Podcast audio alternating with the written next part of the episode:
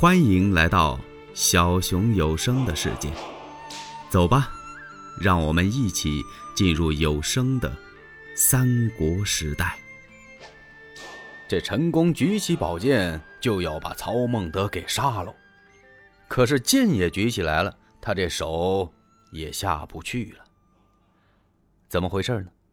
陈宫转念这么一想，我是为了报国呀。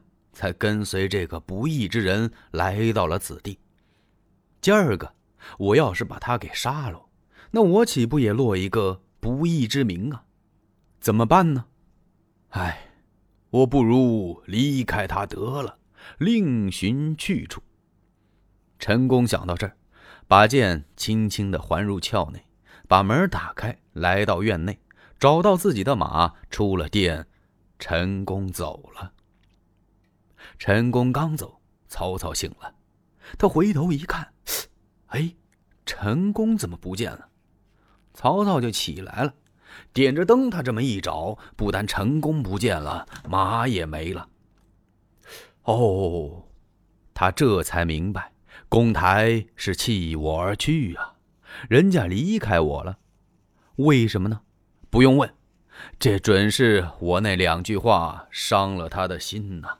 我说：“宁愿我负天下人，不让天下人负我。”陈宫看我是个不仁不义之人，这才离开了我。到了陈留这儿，见着他的老父亲曹嵩。他父亲一看：“哎呀，孩子，你闯了这么大的祸，天下各地都在绘影图形捉拿于你，你是隐藏起来呀？”还是就待在陈留啊，老爹爹，孩儿想散尽家财，打刀枪，制盔甲，招兵买马，聚草屯粮，联合天下各路英雄好汉，灭董贼，重整汉室。哎呀呀！老曹嵩一听高兴了，我这儿子行啊，有这么大的志向。好，好，好，老父情愿把所有的家财散尽。这老头啊，开始点卖房子、卖地，把钱全拿出来了。买铁、买马、买铁干嘛呀？打刀枪没这玩意儿不行啊。制盔甲他也需要铁啊，然后又插上一杆大旗来，上写“忠义”二字。曹操就留在陈留这儿召开了兵了。一听说杀董卓、扶汉室，大伙儿甭提多高兴了，都争着抢着要来呀。还有往这儿送粮草的呢，来了好多的英雄好汉，乐进、李典、曹仁、曹洪、夏侯惇、夏侯渊，这夏侯兄弟可不是外人，感情是曹操本家兄弟。曹操的父亲曹嵩啊，是宦官曹腾的一个过奉儿子，所以就这么姓曹了。自己的几个兄弟来了，曹操更高兴了。而且夏侯惇、夏侯渊的本领还非常好呢，都有万夫不当之勇啊！这次听说曹操在这招兵，他们带来好几千的人马。嘿呦，曹孟德真是平地一身春雷呀，这气派可大了。他马上啊就把各路诸侯把信给发出去了，请诸侯到这儿来，是共议国家大事。扶汉室，讨董贼。曹操这第一封信就写给袁绍，因为袁绍啊最恨董卓了。袁绍看不惯董卓那骄横霸道、胡作非为，俩人不是在酒席前打起来了吗？后来呀，这袁绍一气之下走了，董卓怕他造反呢，封他个渤海太守。袁绍手底下有人马呀。所以他这第一封信就给了他了。袁绍接着曹操这信，当即就起了兵了。袁绍这一起兵啊，各路诸侯是纷纷而至啊。第一路诸侯来的是后将军、南阳太守袁术，第二路冀州刺史韩馥，第三路豫州刺史孔游，第四路兖州刺史刘岱，第五路河内郡太守王匡，第六路陈留太守张邈，第七路东郡太守乔瑁，第八路山阳太守袁仪，第九路冀北相报信，第十路北海太守孔融，第十一路广陵太守张超，第十二路徐州刺史陶谦，第十三路西凉太守马腾，第十四路北平太守公孙瓒，第十五路上党太守守。张扬第十六路乌程侯长沙太守孙坚，第十七路齐襄侯渤海太守袁绍，只有第十四路诸侯北平太守公孙瓒还没到，不知道是什么原因。公孙瓒怎么来晚了呢？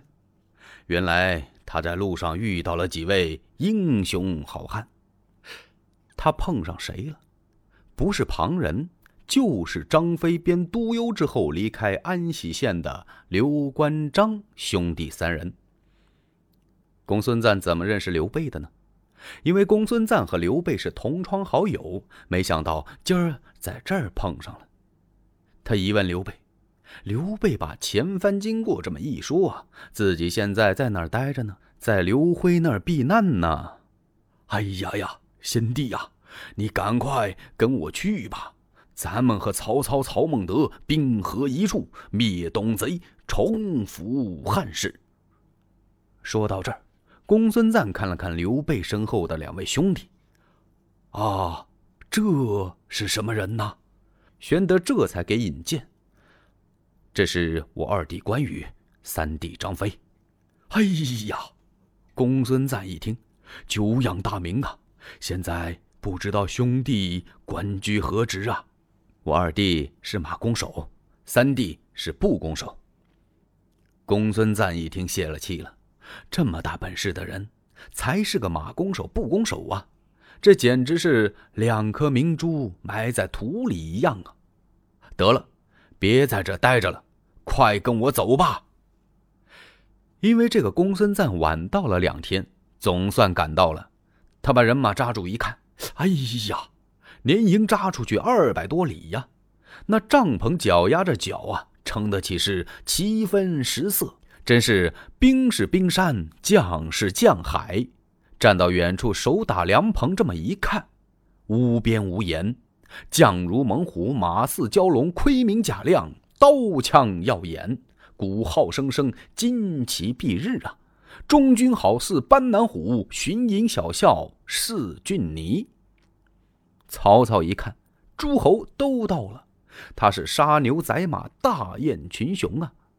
这么多的诸侯，得先选个盟主啊！人无头不走，是鸟无头不飞，不能群龙无首啊！